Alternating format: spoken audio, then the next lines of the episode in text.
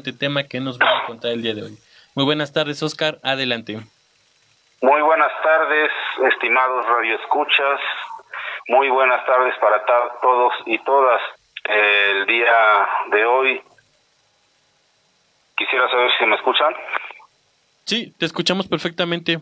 Adelante. Sí. El día de hoy eh, vamos a dedicar nuestra intervención a una noticia de Oaxaca, del estado de Oaxaca, porque la red de autogestión y solidaridad de la cual formamos parte eh, y la componen también maestros, maestras del Estado de México, nos solidarizamos con el colectivo Presos Políticos de El Ochitlán de Flores Magón de Oaxaca. El día de ayer, 21 de noviembre, aproximadamente a las 15 horas, irrumpieron varios sujetos con armas largas y pistolas en un domicilio particular de el Oxochitlán de Flores Magón. Esto para aprender a tres hombres indígenas, a tres hombres indígenas mazatecos. Sus nombres son Jaime Vidauria Romero, Artemio Vidauria Romero y Ranulfo Vidauria Estrada. Ellos forman parte de este colectivo que se encontraba en una jornada de acciones, de actividades para que los desplazados de este de esta localidad regresen a su casa. Pues bien, eh, lo que se nos informa mediante alertas que fueron difundidas por las redes sociales por este colectivo y muchos otros el día de ayer, es que por estas eh, detenciones arbitrarias, estas detenciones y lo que calificaron como desapariciones forzadas en su momento, responsabilizan al gobernador de Oaxaca, Salomón Jara Cruz. Los indígenas contaban con dos amparos federales para dar a su protección legal.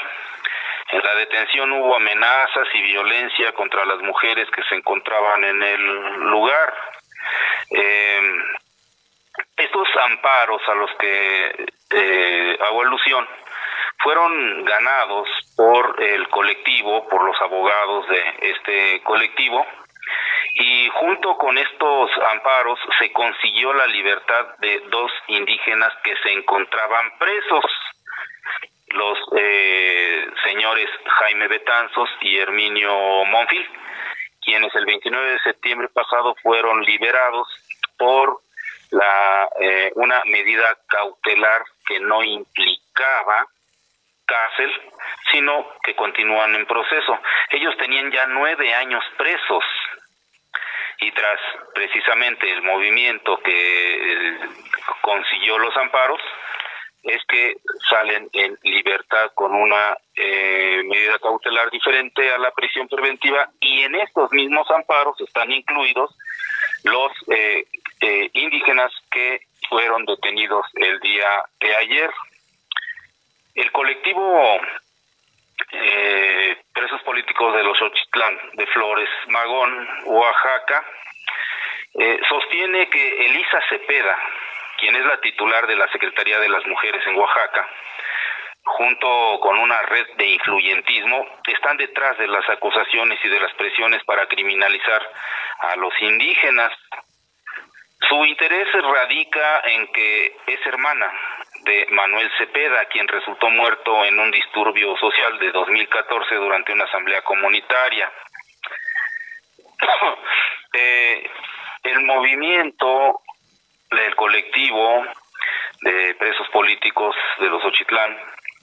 Eh, el día de ayer mm, publica un comunicado en redes sociales y eh, informan que hasta fue hasta el día de hoy, hoy 22 de noviembre a las 7 de la mañana, o sea 16 horas después de la detención arbitraria, que fueron encontrados eh, los detenidos en el reclusorio, pero de la ciudad de Oaxaca.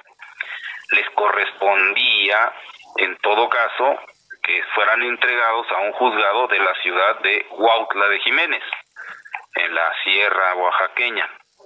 no fue así, los llevaron hasta la ciudad de Oaxaca y los encuentran 16 horas después.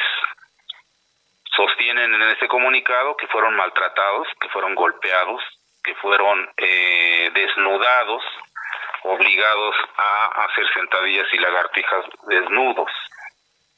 Eh, por su parte, la Fiscalía General del Estado de Oaxaca publicó desde ayer por la tarde-noche un comunicado eh, con fechado del día de ayer, 21 de noviembre de 2023, donde dice que eh, se ejecutó una orden de aprehensión contra tres personas del sexo masculino cuyas iniciales coinciden con los eh, detenidos dice que fueron se ejecutó esta orden de aprehensión por el delito de tentativa de homicidio y por daños. Sucesos del 14 de diciembre de 2014. Los detenidos, dice, quedarán a disposición de la autoridad judicial. La noticia eh, viajó por todas las redes sociales, muchos colectivos, muchas organizaciones hicieron manifestaciones hicieron sus pronunciamientos y una, uno de estos organismos es el Centro de Derechos Humanos Seferino Ladrillero, que mucho, mucha actividad tiene en nuestra entidad, en el Estado de México. Entre los antecedentes que relata para eh, emitir una alerta el Centro de Derechos Humanos Seferino Ladrillero, nos dice que desde el año 2014 los pobladores indígenas mazatecos de los Ochitlán de Flores Magón, Oaxaca, han sufrido violencia sistemática con el fin de desarticular la organización comunitaria. El Estado de Oaxaca criminalizó a 40 familias activistas en la Asamblea Comunitaria a través de la persecución, represión, fabricación de delitos y desplazamiento forzado. Una mujer y 15 hombres fueron encarcelados. Hasta la fecha, gracias a la organización comunitaria, han sido liberados bajo medidas cautelares los campesinos indígenas mazatecos Herminio Monfil y Jaime Betanzos.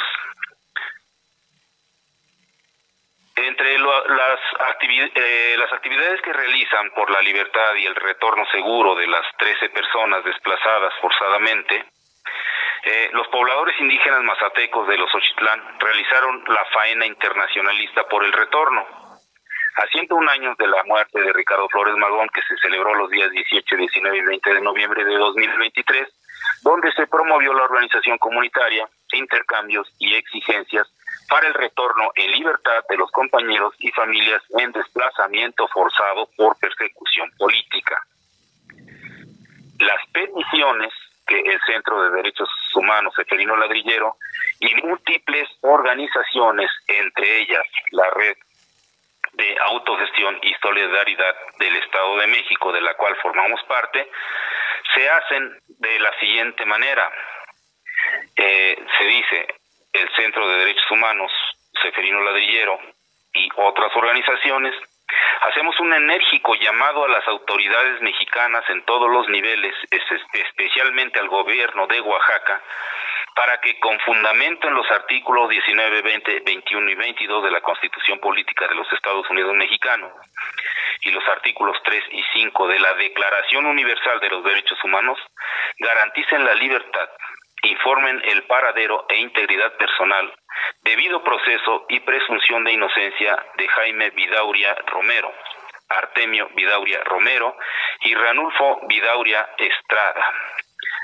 Esta es, esta es la alerta que se emitió el día de ayer y que estamos eh, suscribiendo también muchas otras organizaciones, entre ellas nuestra red de autogestión y solidaridad, maestros y maestras mexiquenses que estamos también esperando que Salomón Jara, el gobernador del estado de Oaxaca, así como la Fiscalía, garanticen el debido proceso, garanticen la seguridad y la vida de estos eh, compañeros indígenas que han sido criminalizados a causa de su participación social y política en los movimientos eh, de defensa de derechos humanos en aquella región y que desgraciadamente se enfrentó, se encontró los, la familia Cepeda, hoy representada por la secretaria de las mujeres en Oaxaca, quienes en una red de contubernios e influyentismo tienen, tienen nuevamente eh, criminalizados a quienes luchan, a quienes eh, se mantienen resistiendo y exigiendo el regreso eh, a sus pueblos porque fueron desplazados injustamente. Así es que esta es nuestra noticia por el día de hoy. Nos mantendremos pendientes y seguiremos informando, estimados radioescuchas, estimado, estimado compañero. Hasta ahí nuestra noticia. Pues muchísimas gracias, Fer, este, Oscar, por la noticia del día de hoy. Nos vemos el siguiente miércoles. Hasta luego.